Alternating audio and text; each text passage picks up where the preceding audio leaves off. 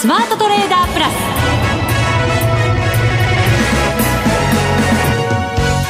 全国リスナーの皆さんこんにちは。内田まさです。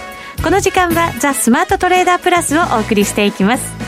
この方をご紹介しましょう。国際テクニカルアナリスト福永博之さんです。こんにちは。よろしくお願いします。よろしくお願いします、はい、さて日経平均株価今日は175円飛び8銭高の2万9211円64銭で終わっています、はい、一応3日続伸ですね。そうですね、はい。えー、昨日はまあほぼ本当に変わらずぐらいの水準でしたけれども、うん、8円高でした、えーまあ、ただ、まあそれでも一応パンプラスで終えて、はい、で今日はあのー、まあ、5番に入ってから、一旦ちょっと伸び悩む場面もありましたけど、うん、まあ、引きにかけてまたこう、ね、買われる展開になりまして持ち直して終えたという形ですね。すね。2時50分に今日の高値つけて、はい、まあ、それに近いところで引けたような格好ですね。そうですね、はい、でまあ、今日が、あのー、先物オプションの、あのー、まあ、最終売買日とい。うことで、はいえー、まあ明日からはあの現月交代ということになりますね、うん、そうですね、はい、でまあ今日まで売買されたのが、まあ、3月切りと言われる、まあ、あの先物とオプションで今度はあの6月切りに変わると。うんでオプションに関してはあのまあ、それまであの月、えー、例えばウィークリーとかもありますしあとあの、まあ、月末というか1か月で終わるものもあるので1か月というかあの毎月ねあの満期日が来るものもあるので、はい、まあ、そういう意味ではあの、まあ、メジャー S q ということで3か月おきと考えるとえーまあ、先物に関してはいわゆるラージと言われているものが、まあ、6月切りに変わるということになりますね。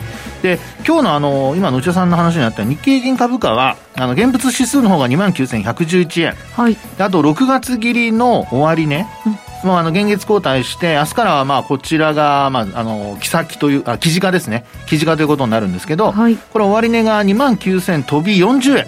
40円、はい、はい、でこのあの、まあ、価格差というのがいわゆる配当落ち分ということに、まあ、理論的にはなっていくわけですね。ですね。160、はい、170円ぐらいですかね。そうですね、まあ、ただあの、これはあの金利とかいろんなあの要素も含んでいるので、うん、まあ、実際の配当分とはまあ若干あの、まあ、差が生じたりするんですけど、はい、ただまあそういうふうにあの逆座屋でまたあの取引が始まるということをちょっとまあ頭に入れておいてですねで、あの、まあ、あの、225の先物、特に6月切りが、まあ、2万9000円台、まあ、維持してますので、はい、まあ、これを、こう、もし割るようなことになると、またまたちょっと先物がね、売り、売り基調になってですね、現物もちょっと売りが出てくるということも考えられなくはないので、うん、3月の配当落ち日まで、あのこうしたギャップが、まあ、あの生じると、まあ、生じたまま取引が継続されるっていうことはちょっと頭に入れておくといいかなっていうのが今日の終わりのちょっとした注目ポイントですかね。はいわかりました、はい、この後もじっくり伺っていきましょうそれでは番組進めていきましょうこの番組を盛り上げていただくのはリスナーの皆様です。プラスになるトレーダーになるために必要なテクニック心構えなどを今日も身につけましょう。どうぞ最後まで番組にお付き合いください。この番組はマネックス証券の提供でお送りします。スマートトレーダー計画よーいドン。それでは引き続き福永さんに株式市場の分析いただきましょう。はい、改めて日経平均は先ほどお伝えしましたので、トピックスもお伝えしておきましょうか。はい、トピックス、プラス5.18ポイントの1924.92ポイントで終わっています。はい。えーまあ、日経平均もトピックスも両方あの3日続伸ということで。そうですね。はい、上昇率は多少違いがあって、日経平均がプラス0.6%、はい、トピックスに関してはプラス0.3%程度ですね。はい、そうですね。うん、まあ、若干やっぱり日経平均の方が今日はあの上昇率が大きかったっていうことになりますかね。このところちょっと逆の動きもありましたしね。そうですね。えー、ですから、あの、なんか揃って同じような上昇率とか下落率っていうふうになってくるのがあんまりなくて。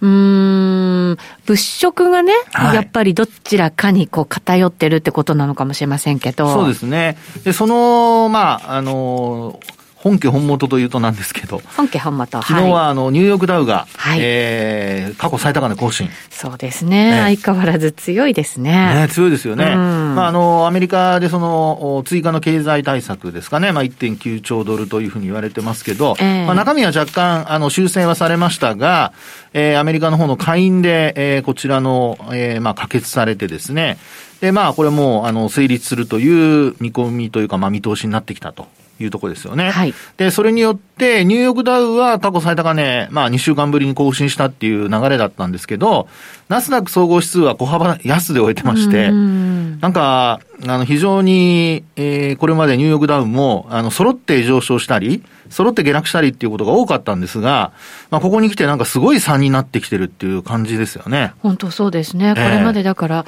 もう、どうだろう、数ヶ月、年単位で牽引してきたものが、やっぱりちょっと売られてるなっていう感じですもんね。そうですよね。で、あの、まあ、アップルだとかも昨日は下落してたりだとかですね、ちょっとあの、まあ、えーこれまで買われてきた銘柄がちょっと売られてきているということになっていて、テスラも？テスラもね、うん下げてました。一時、こう、えー、一昨日は確か20%ぐらい上昇する場面があったんですけど、は いそこからまた反落ということで、まあ、結構やっぱり、まあ、成長株、グロース株って言われてはいるものの、値動きの激しさというか、ボラティリティの高さというのが、まあ、個人投資家の方でなかなか、まあ、高値掴みしちゃうとね、気が気じゃないっていう話になりますよね 本当。そうですね。ええまあ、そうした流れを受けてですね、あの、東京市場で言えば、まあ、どちらかというと、あの、過去はですよ、ナスダックとそれから日経平均の、あの、連動性が高いって言われてたんですけど、はいまあ、今日なんか見てますと、先ほどね、内田さんが、あの、解説してくれましたようにですね、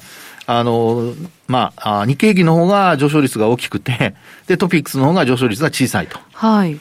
これを見る限り、あの、ナスダックとは全然連動してないっていう形ですよね。そうですよね。ええまあですから、ちょっとですね、あの、まあ、アメリカ株の、過去はその、まあよく言うその、えー鏡で映したようなですね、ミラー相場とかって言われる場面ありましたけど、うんはいまあ今は、あの、そういう流れにはなってなくて、どちらかというと、まあ、あの、国内では日経平均がやっぱり主導という形になっていてですね、一方でトピックスが、まあ、あの、一時こう、えーそうですね、日経平均のパフォーマンス上回る場面もあるんですけど、えーそうした流れはあんまり長く続かなくて、えー途中また日経平均がすぐにこう、えー抜き返すみたいな、そういう動きがこう見られるというところですかね。はい、そうですね。はまあ、日替わりっていう感じもね、ありますしね。そうですよねうん。で、あの、そうした中で、相変わらず、あの、ちょっとパフォーマンスが弱いのが、はい。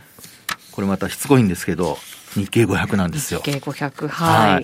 あの、まあ、テクニカル的にはですよ、えー昨日実はトピックスの方が、あの、5日と25日移動平均線、両方上回ったんですよね。はい。で、あの、昨日というか、一昨日ですかね。うんで、えーっとあ、そうですね。はい一昨日ですね。そうですね。うんであと、昨日、今日と、そのまま、上回ったままなんですね。はい。ところが、あの、日経平均は、あの、日々のその上昇率で見ると、今さっきお話したように抜き返したような形にはなってるんですけど、えー、日経平均の方は25日線にまだ届いていない。そうですね。5日線は回復したものの、はい上にまだ25日線があるよという感じですね。そうです。ちょっと上です。あそうです。本当ちょっと上なんですようんちょっと上ね。はいで、まあ実際の値で言うと、29,449円というのが、これが、まあ、にえー25日移動平均線の値で、えーっと、200円ぐらい上ですね。そうですね。うんで、あと、その、今、内田さんが、あの、話してくれたようにですね、5日線って実は、25日線下回ったまま、はい。横ばいなんですよ。そうですね。でも、ちょっとだけ上向き？そうです。今日ぐらいからね、あの、はい昨日までは下向きだったんですけど、今日の、あの、まあ、上昇によってですね、ほんのわずかですけども、まあ、上向きに転じてきたっていう形になりますね。なんかね、支えられてる感じはね、昨日、はい今日とありますけど。そこがね、何？ダメですか？くせ者なんです。専門のいや、私、性格悪いのかもしれないんだけど。で、そこで、あの、先ほどちらっとお話しした、パはいフォーマンスが良くないという、500? 500。500も、はい今日は5日線をなんとか上回ってはいるんですよ。3日独身でね。ところが、うーん、向きがね、微妙。向きが微妙って。確かにそれはありますけどね。もちろん25日線は上ですよ。しかもね、ずいぶん上。ずいぶん上。ずい上。あ75日線は、あー。下回ったまま。そうですね。はい。まあ、あの、内田さんの今話にあったように、5日線を上回ったと同時に、5日移動平均線はわずかに上向きにまあ短期ですから変わりまね。3した。はい日続伸してますしね。そうですね。はい。であとは、あの、75日線、昨日上回る場面あったんですけど、押し返されて終えていて、まあ、今日に関して見ると、75日移動平均線にも届かなかったという形ですね。そうですね。昨日の高,、ま高値まで行ってないんですもんね。そうなんですね。ええですから、あのの、まあ、やっぱり、あの、日経平均株価が上昇している、あるいはトピックスも、今日は、あの、まあ、上昇して、で、あの、日経500も3指数ともに揃って、えー、上昇してきているという流れではあるんですけど、ちょっとこう、移動平均線から見ると、日経平均は25日線に届いてませんし、あと、その5日線は上向きに転じたとはいえ、まだ25日線の下ですし、で、あとトピックスに関しては25日線と5日線上回ってはいるんですけど、なんとこれも5日線は25日線を上回ってないんですよね。そうですね。えー、まあ、皆さん、あの、私が重箱の隅をつつくように、細かいこと言うなと思われてるかもしれませんが、はい。はい。でも、ね、はいって言っちゃった。内田さん。まあまあ、しょうがないですね。まあ、視聴者の方の代弁ということなんでしょうか。まあでも皆さん。ポロッと出ちゃいました。ポロッと。いやいや、そんなことないんですよ。重箱の隅じゃないんですよ。いや、重箱の隅も大事ですよ。ね、美味しいものがなんかね、まだ残ってたりするかもしれませんいや、それはちょっと別の意味で。別の意味で。でもね、はい、マザーズも、やっぱり日経500と同じような感じですもんね、はい、これね。あそうですね。えー、あの、今の内田さんの指摘にあったように、あの、マザーズ指数はですね、こちらはなんとこれ200日線。うん、で、まあ、なんとか終値では割り込まずに踏みとどまってはいるんですが、はい、えー、200日線に絡んだ形でですね、なかなか、あの、上離れできていないという状況ですかね。ちょっとね、おぼつかない感じがありますよね、上がったところでね。はいえー、ただ、ただですよ。はい、はい、ただです。はい、底値つけていくって、やっぱりそう簡単じゃなくって、今まではポンとまたね、あの、跳ね返すように上に行く場面も何度もありましたけど、それでも、ね、こう、日経平均が3万円台っていう大台のところまで来て一旦調整ですよ。はい、ちょっとやっぱり時間全体的にかかったりするものなんじゃないんですか？で、こう、もみもみしながらね、そこをつけていくっていうパターンもあるじゃないですか。そこで、そこで？はい。まあ確かに内田さんが、あのね、話してくれたように、あの、そんなにね、どんどんどんどん上がっていったりとかですね、あるいは調整っていうのも、そんなにすぐに終わるわけでもないし、うん、でなおかつ株価水準だって2万9000円台維持してますし、はい、あの、そんなに心配することないんじゃないのって思われると思うんですよ。はい、そこで、そこで、先ほど冒頭お話しした、うん、ちょっと S q えー、先物とオプションの明日メジャー S q だっていうことをちょっと思い出してほしいんですよね。はい。忘れてません。忘れてませんね。忘れてません。はい、で、はい、あのー、なぜこのメジャー、メジャー S q がですね、あの、まあ、ポイントになってくるかっていうと、はい、あの、まあ、これまでも何度かお話はしているかとは思うんですが、あの、S q 値っていうのはですね、これあの、いわゆるその先物とオプションの生産値を決める日ですよね。うん、はい。で、あの、直近で見ると、実はあの、昨日、えっと、今週出た、えっと、数字で、最低取引の改ざん高というのがあってですね。はい。これが結構増えてきてるんですよ。ああ、そうなんですね。えー、で、はい、あの、最低取引というのは、あの、まあ、えー、ちょっと詳しくお話しすると、まあ、同じような、まあ、例えば同じ商品があったとして、いわゆるその一物二価っていうふうな形になると、これあの、最終的にその S q で生産地ということになりますから、同じ値段にこう、再合わせするんですよね。はい。で、じゃあその一物二価って何かっていうと、一物というのはあの指数です。うん、日経平均だとかトピックスだとか。はい。あとマザーズ指数もそうですね。先物ありますから。うん、で、あの、二価という二つの価格というのは、現物指数と、それから、あとはその先物の価格。うんで、本来、あの、日経平均も日経225の先物も、あの、最終売買日、あるいは S q 日というのはもう、あの、残存日数がゼロになるわけですから、はい、同じ価格にならないといけないわけですよね。はい。ってなると、割高の方を売って、割安な方を買って、うん、最終売買日にその鞘の部分が縮まりますから、まあ、あの、割高の方を売ったら下がった分儲かりますし、割安な方を買ってたら上がった分が利益になると。うん、そういうことで、まあ、両方こうね、ええー、まあ、あ利益が出るパターンもあれば、もちろんマイナスの時も、あの、逆に、一方だけマイナスの時ありますけど、まあ最終的には縮まれば、利ザヤが稼げると。はい。で、そうした取引の生産値を決めるわけですよ。うん、最低取引とかのね。で、もちろんあの、昨日出た残高のその生産値がです。昨日というか今週出たものが、ええー、まあ、明日全部生産されるかどうかっていうのはまた別問題なんですけど、先週1週間の間で結構増えてるわけです。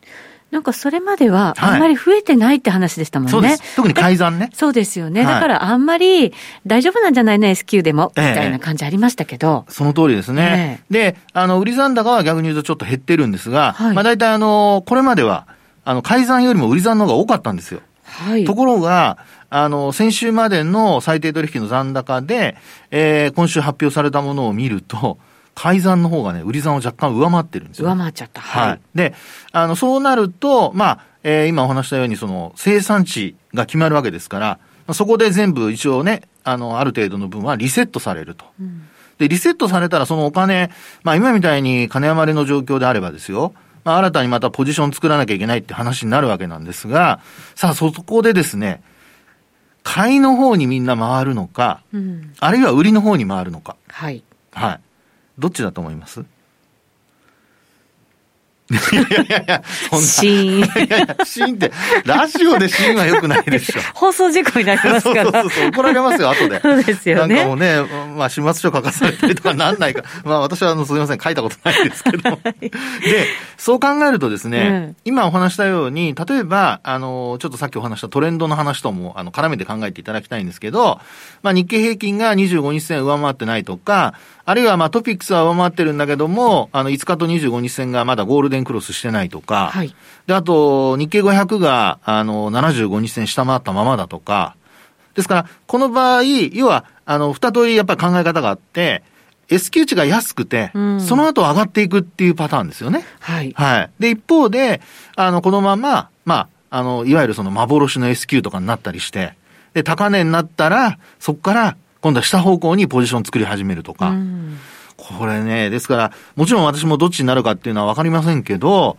でも、そこで何かしらのトレンドが発生するようなことになると、意外とですね、その流れが、まあ、あの、決算発表も一応終わりましたし、ね。で、あと、あの、材料的には、えー、アメリカの1.9兆ドルの、その、経済対策も決まりましたし、はい。あとはもう来週、えー、日銀の金融政策決定会合と、FOMC。FOMC。うん。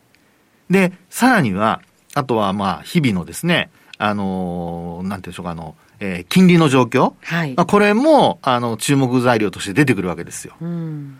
なので、もちろんその、変化がなければ、えーまあ、外部環境にですよ。横ばいが続く可能性もあるんですけど、これ、S q をね、どういうふうに、まあ、えーいわゆるその、機関投資家だとか、ヘッジファンドだとかが考えて動いてくるのか。そうですね。ねいや、難しいですね、今回ね。まあ、おそらく。考える上で。いや、本当そうです、そうです。おそらく？あ いや、どっちですか？どっちというわけで、おそらくは、いそれはあの、内田さんの考えと同じで、機関投資家とかヘッジファンドも、こっからどっちにしようかなって。いいんですか？私と同じレベルで。失礼なことを言わ言いましたよ。いやいや、そんなことありませんよ。内田さんはもうね、長いことマーケットで仕事されてますから、もう。いやいやもう本当にいろんな知識も持ってますからね。いやーでも難しいですね。ですね。ただ、はいまあ、高値から1000円以上も調整しているよっていうことならば、はい本当だったら今までだったら、買いで入りたいところじゃないですか。まあそうですね。でも、はい。福永さんにいろんな材料を挙げられるとね、なんかこう、心にドーン、ドーンとくるわけですよ。いやいや、私そんなつもりで言ってるわけじゃないんですけど、ね。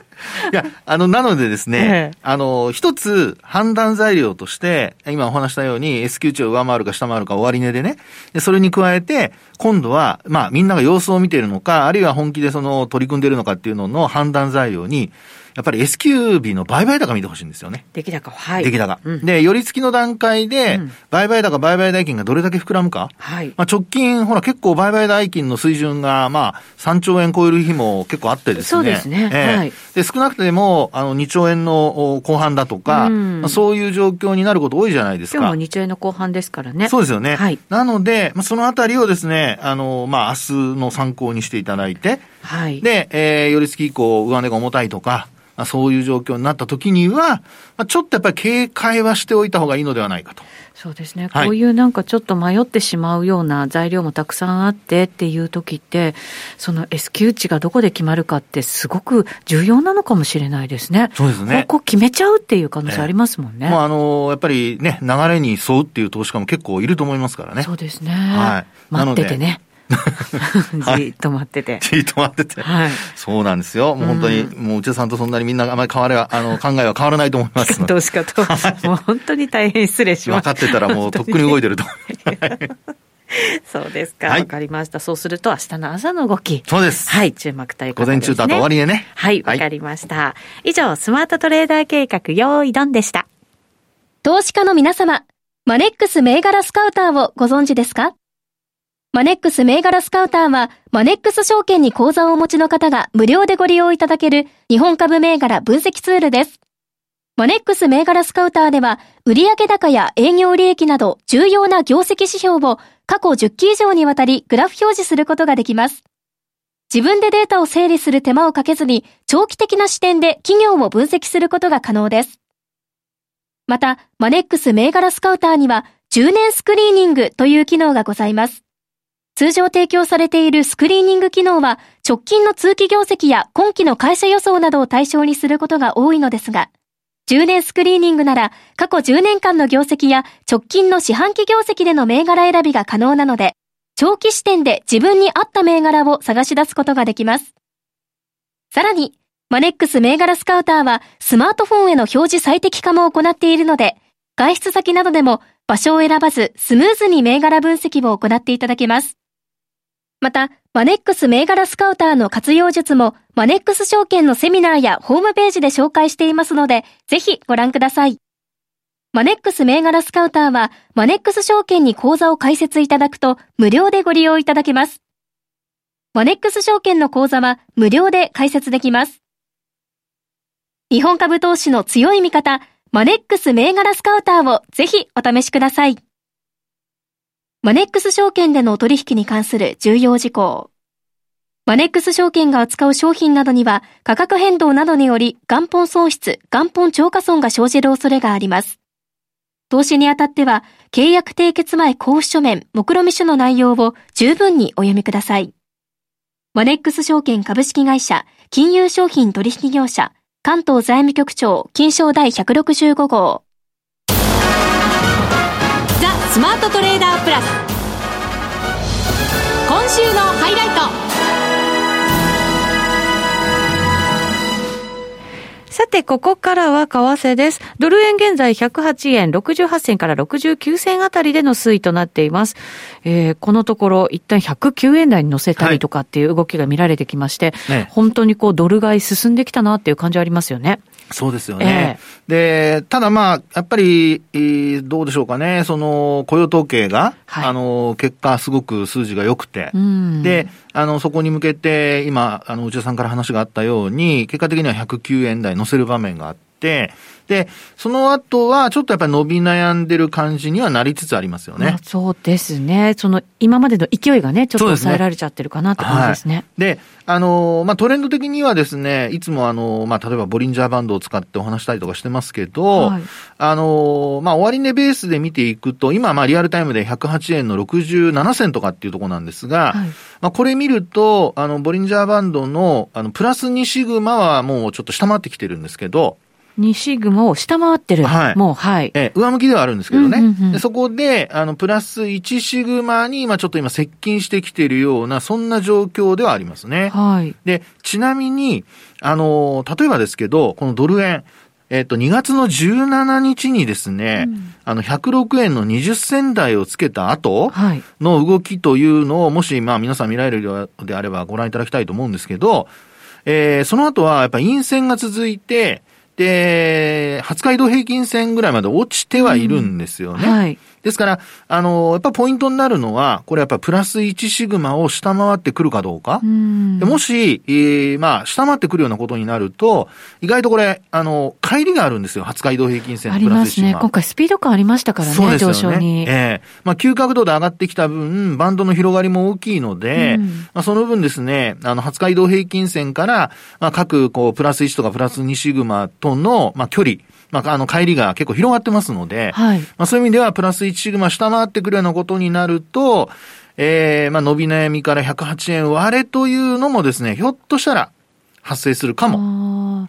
スピード感があって上がってきただけに、はい調整もちょっとやっぱり幅があるかもしれないよっていう感じですかね。ええ。ですから、まあ来週のね、そのさっきお話した日銀の金融政策決定会合だとか、いや注目ですよね、久しぶりに。いや、本当そうですよね。ええ。あと FOMC とね、ええ。まあこの両方で、あの、特にあの日銀は、あの、金融政策、こう、点検するって言ってますから、まあ、あの、いわゆるその日銀のその ETF 買いと言われるやつがですね、えー、まあ、柔軟的に、柔軟性を持たせて、金額を変えるんじゃないかとか、はいまあ、あるいは、その、まあ、国債の改例はね、ちょっともう今、ある程度限界だとか言われてはいますけども、まあ、いろいろ、あの、そうした、こう、マーケットへの、あの、インパクトをですね、えー継続させるように何かしら手をお打ってきたり発表したりと。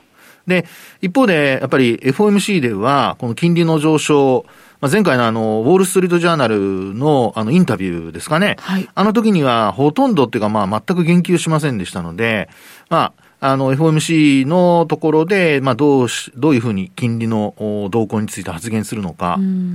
で、これもやっぱり上昇を容認っていう形になると、まあ、さっきお話したこのプラス1シグマのところで止まって、はい。で、ええまあ、そこからまた109円台目指すような動きになることも考えられますよね。そうですね。はい。うんなので、まあ、そのあたり、あの、FOMC の、まあ、発表と、あとパウエル議長の会見で、えー、金利の上昇容認、あるいは、まあ、上、あの、金利、やっぱり低金利で抑えるということになれば、これ、プラス1シグマも割ってくることも考えられるので、まあ、ポジションね、あんまり膨らまさないようにするのと、まあ、トレンドが崩れたら、やっぱり、あの、素直にこう、利確をすると。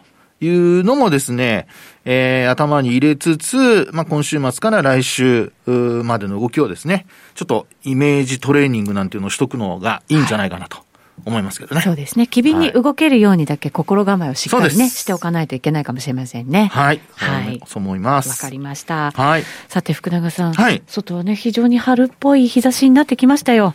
本当ですよね。ね何をのんきなことを言ってるんだと思われるかもしれませんけれども、この時期になりました。この時期。4月始まりの株式手帳が出る時期でございます。そうなんです。はい。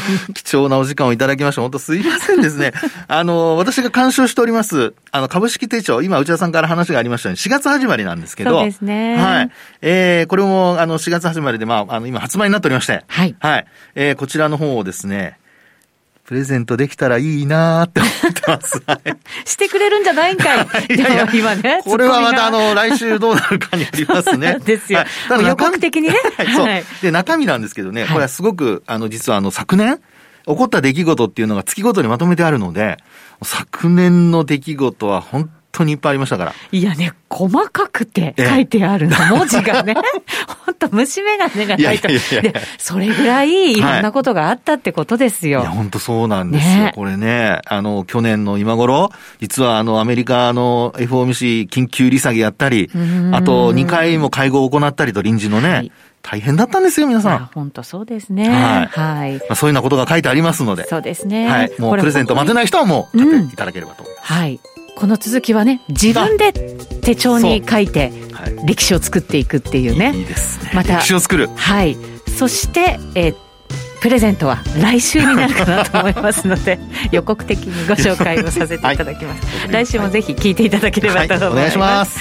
ここまでのお相手は、福永博之と、内田まさみでお送りしました。それでは皆さん、また来週この番組はマネックス証券の提供でお送りしました。